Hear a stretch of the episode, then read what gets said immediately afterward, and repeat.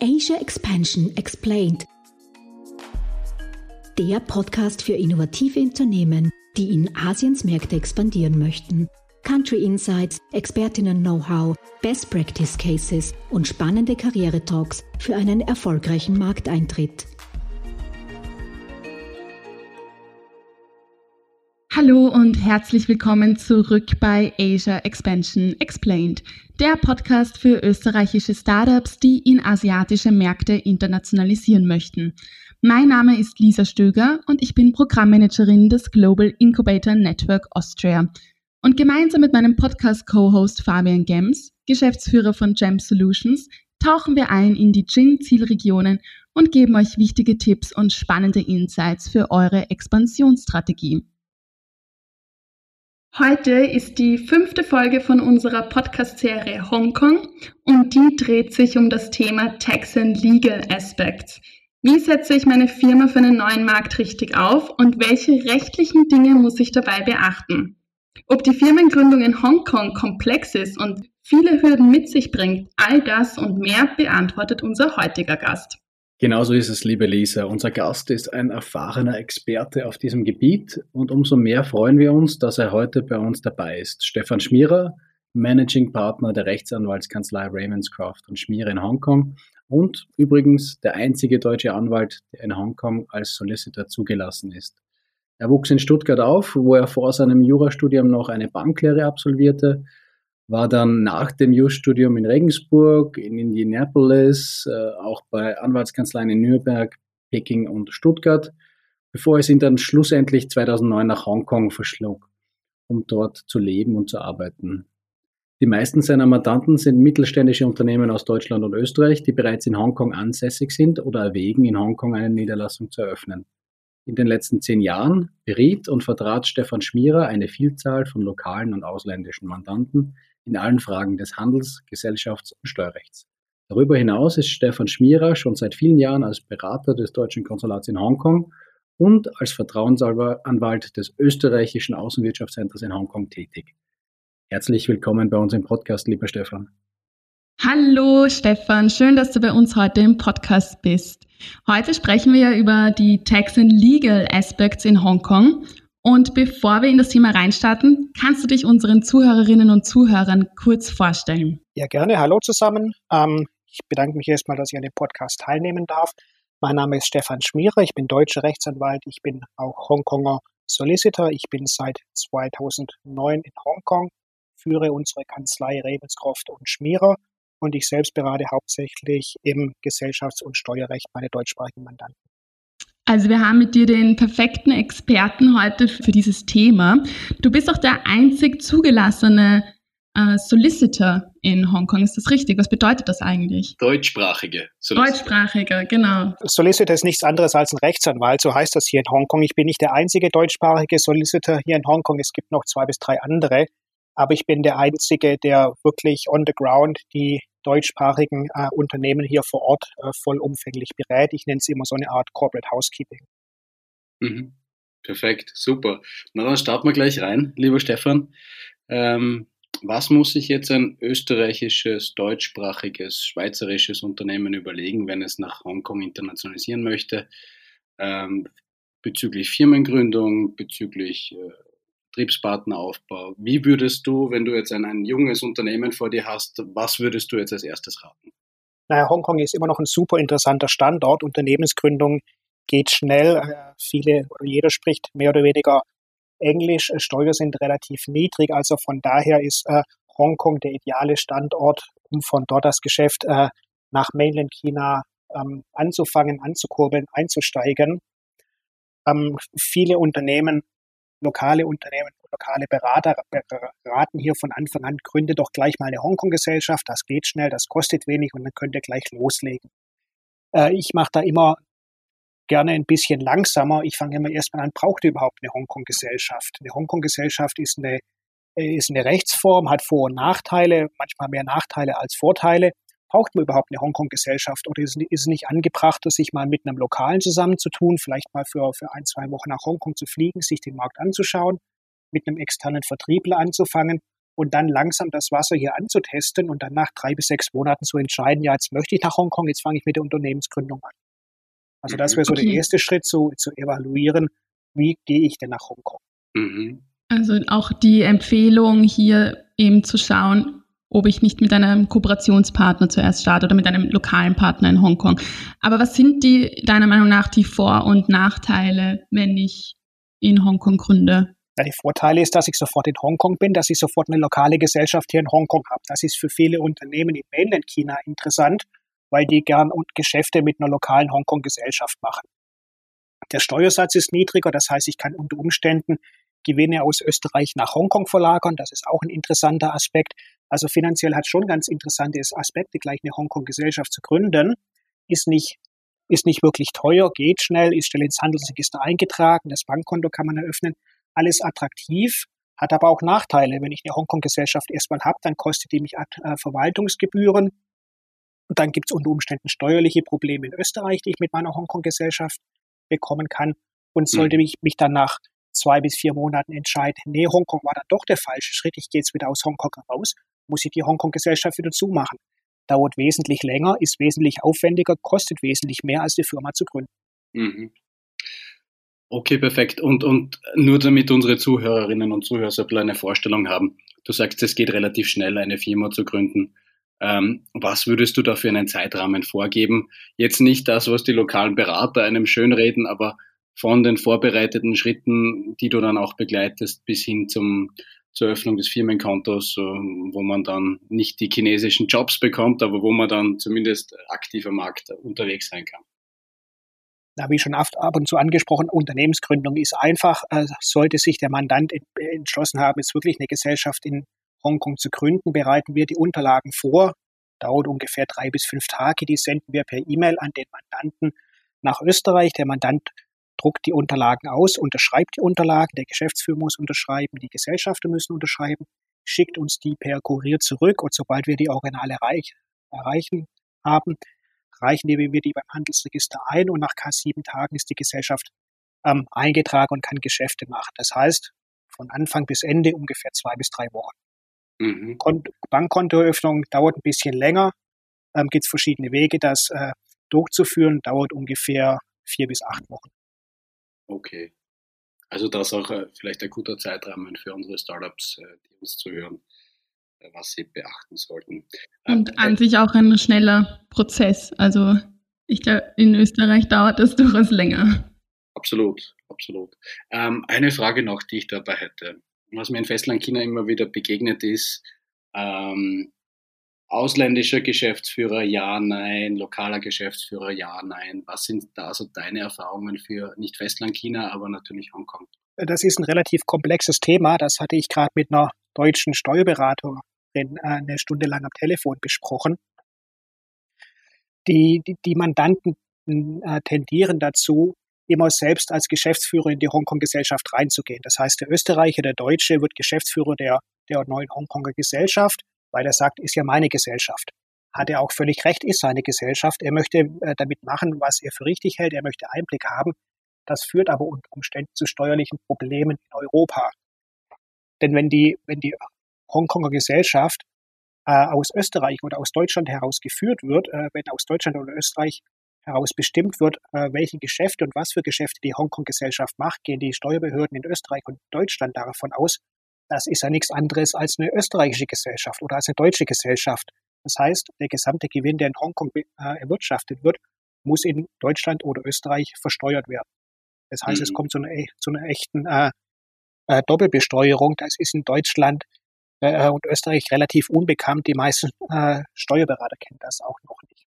Mhm. Mhm. Das heißt, ich, ich kann auch, sinnvoll wäre es dann, lokal in das Board of Directors als Geschäftsführer zu berufen hat unter Umständen Probleme, dass der Lokale dann macht, was er will, dass dann dem deutschen Mandanten und dem österreichischen Mandanten die Einsicht fehlt, dass sich dann die Hongkong-Gesellschaft mehr oder weniger selbstständig macht und Geschäfte vornimmt, Side-Business betrieben wird, was der Mandant in Europa gar nicht kennt, gar nicht möchte, gar nicht weiß.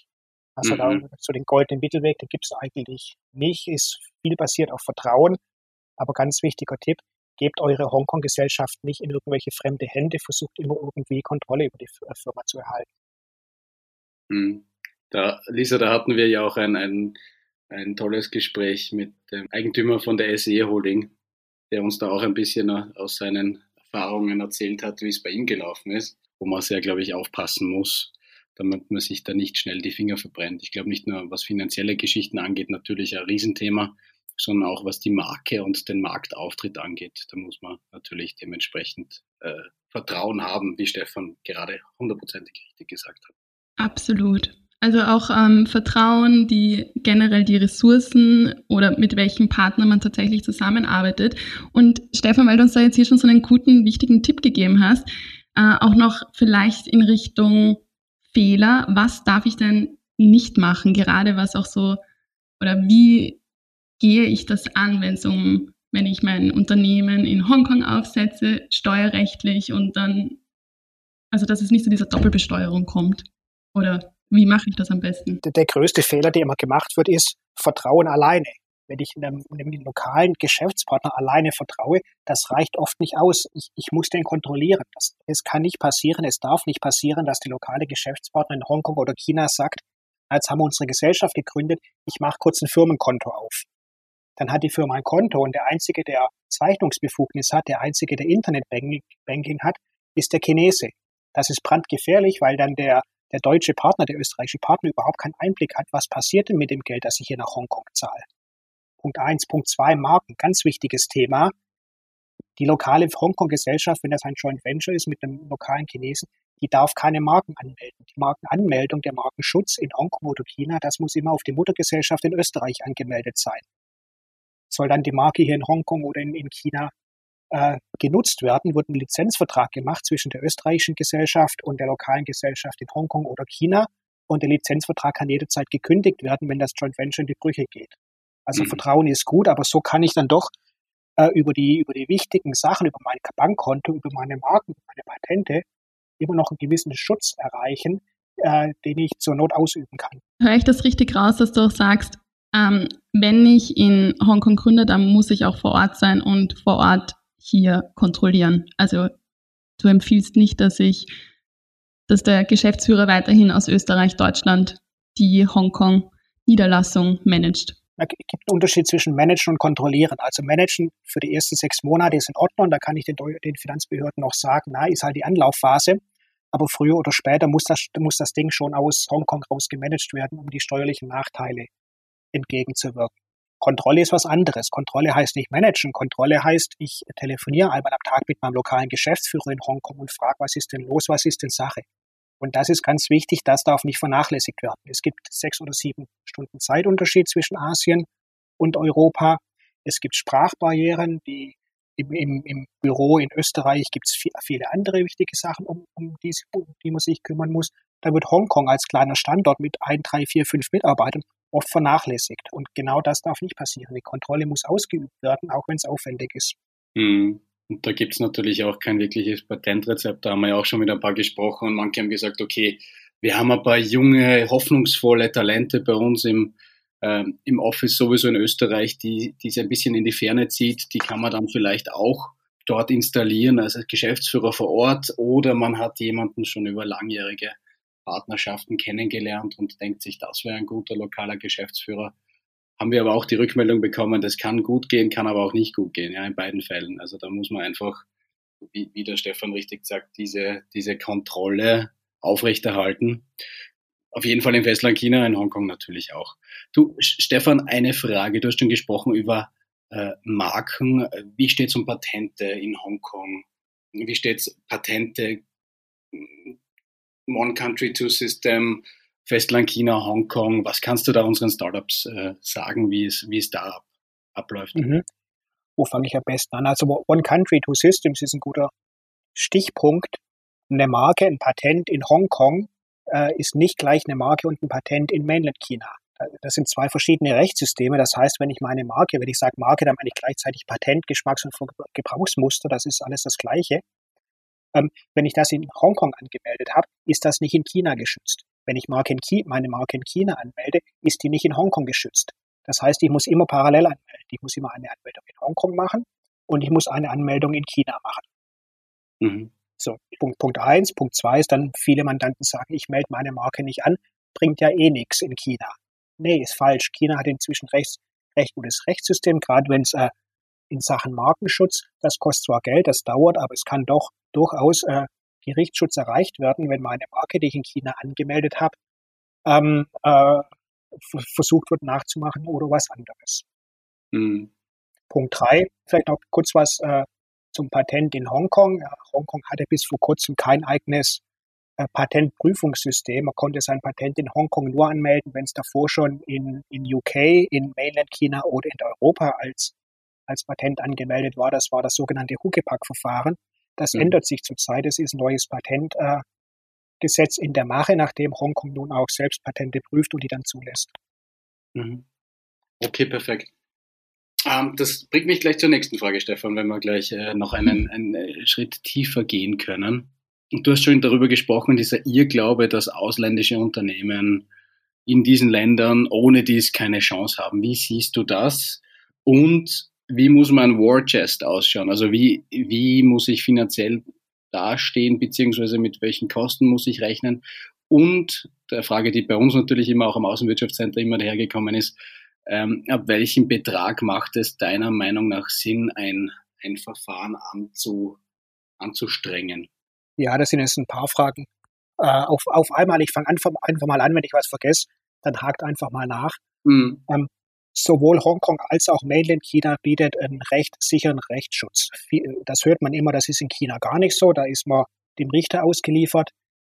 Mag stimmen, wenn man sich mit einer State-owned Entity anlegt. Also wenn mein Geschäftspartner äh, der chinesischen Regierung gehört, dann habe ich vor Gericht relativ schlechte Karten, weil das eben dann alles in einem, da ist der Richter mit dem Staatsanwalt zusammen, mit dem, mit dem Firmeneigentümer, mit dem Bürgermeister, mit dem Patent, äh, mit dem, mit dem ähm, mit den Bonzen von der, von der äh, Region etc.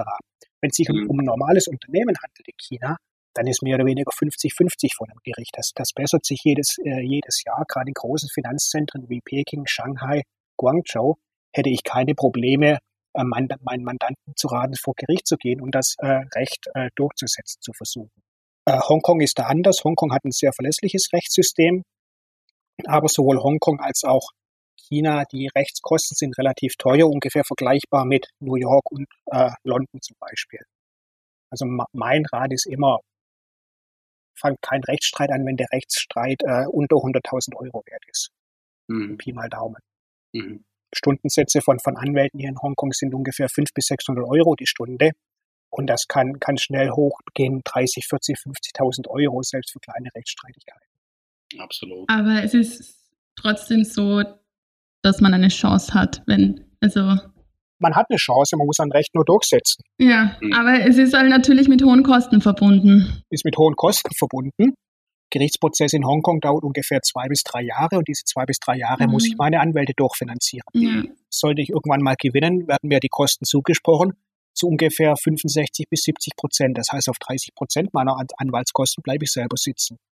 Das ist mhm. dann gerade für, für kleinere Unternehmen, Startups, Startups insbesondere, einfach ein No-Go, weil die einfach nicht durchhalten. Das heißt, da gewinnt dann der, der finanziell den längeren Atem hat. Mhm.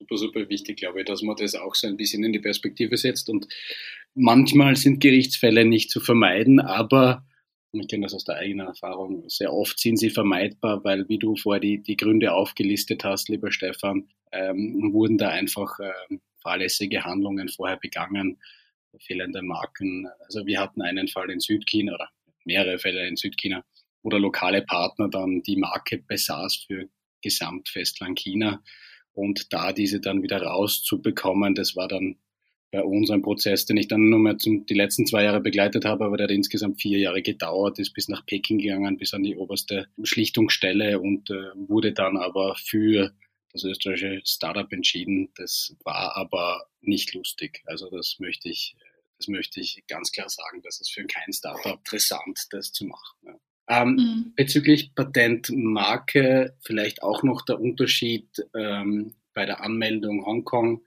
Muss das auf äh, muss das in chinesischen Schriftzeichen in Hongkong auch gemacht werden, wie das zum Beispiel in Festlandchina ist oder wie läuft das? Ist das eher mit dem westlichen System vergleichbar?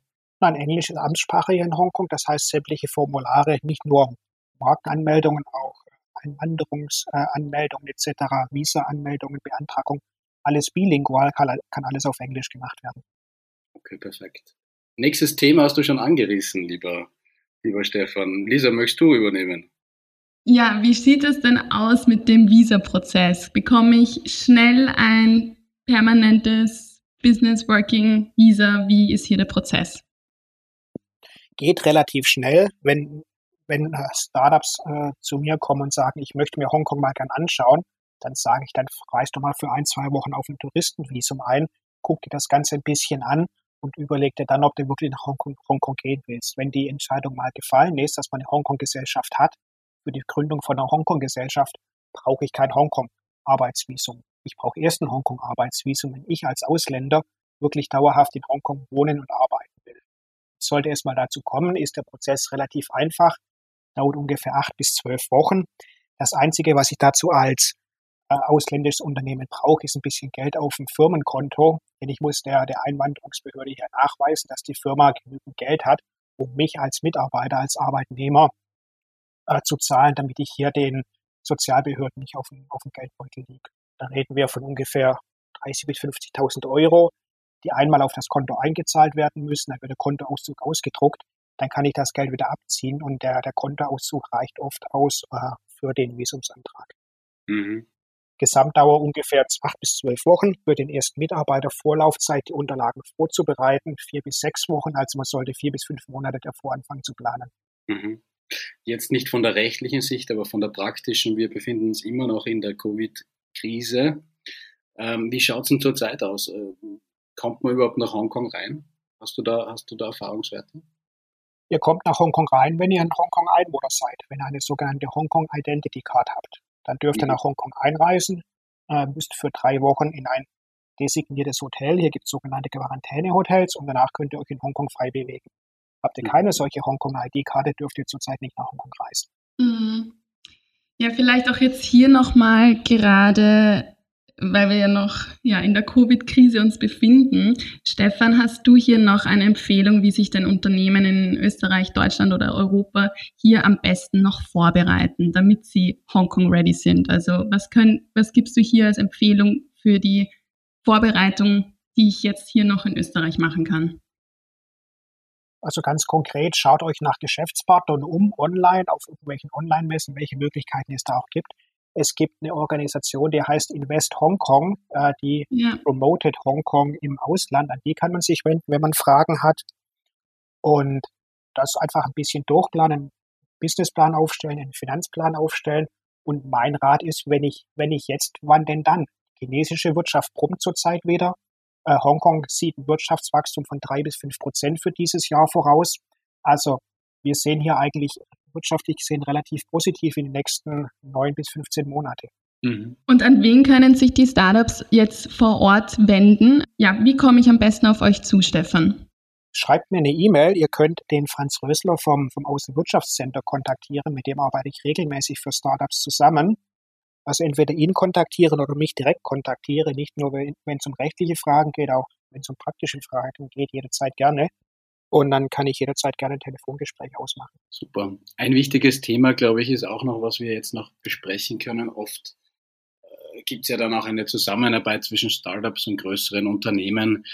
Thema NDAs. Äh, wie siehst du das? Ähm, viele österreichische Startups sind da immer noch ein bisschen auf der unvorsichtigen Seite. Würdest du das irgendjemanden empfehlen, das nicht zu machen? Ein NDA ist Pflicht, da gibt es keinen Weg drumherum.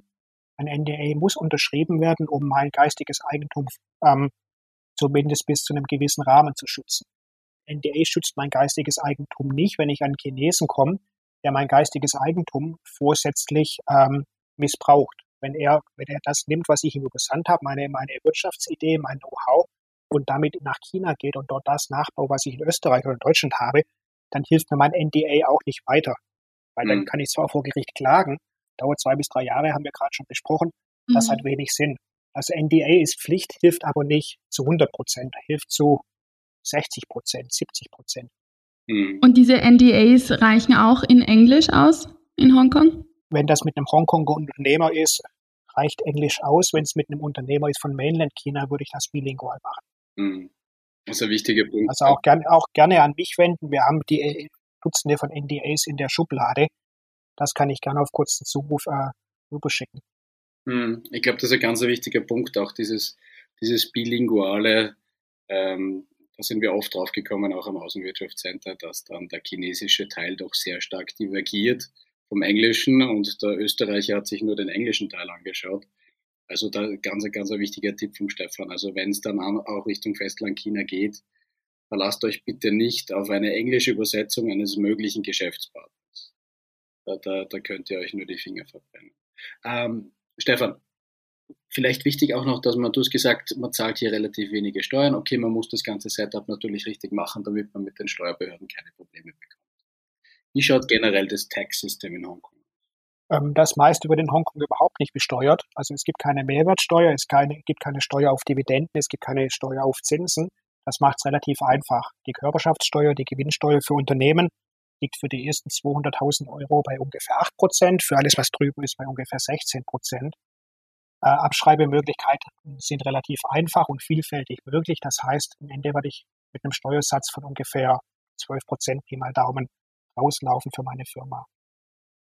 Ähm, Einkommensteuer gibt es in Hongkong, ist gestaffelt von 2 bis 17 Prozent, äh, wird aber nie über 15 Prozent herausgehen. Äh, das heißt, da wird eine, eine bessere Berechnung gemacht.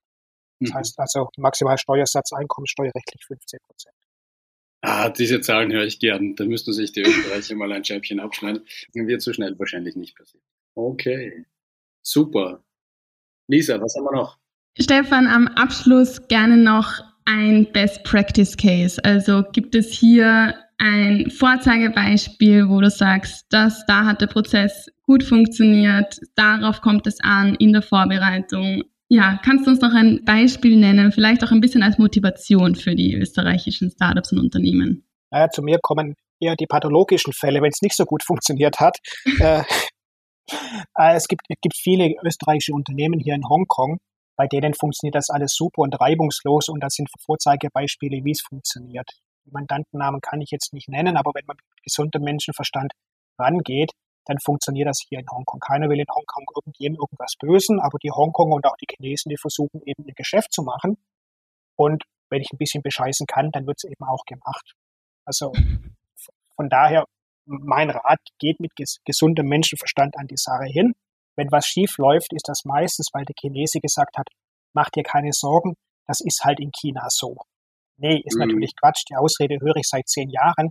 In China und in Hongkong ticken die, Uhren auch rechts um und gehen auch nicht schneller oder langsamer als in, als in Deutschland oder Österreich. Das heißt, wenn ich einen mhm. Vertrag vorgelegt bekomme, bei dem ich ein schlechtes Bauchgefühl hätte und einen Vertrag, den ich mit nicht mit einem Unternehmer aus dem Nachbardorf schließen würde, dann sollte ich den Vertrag auch nicht in, mit einem Unternehmer in Hongkong schließen, weil dann ist irgendwas faul an der Sache. Hm. Das hat mich jetzt an meine Zeit in Südchina erinnert, Stefan, wo ich sehr oft gehört habe, Mewenti, Mewenti, no problem, no problem. Aber ich wusste immer, wenn diese Worte gesagt werden, dass da irgendwas nicht passt.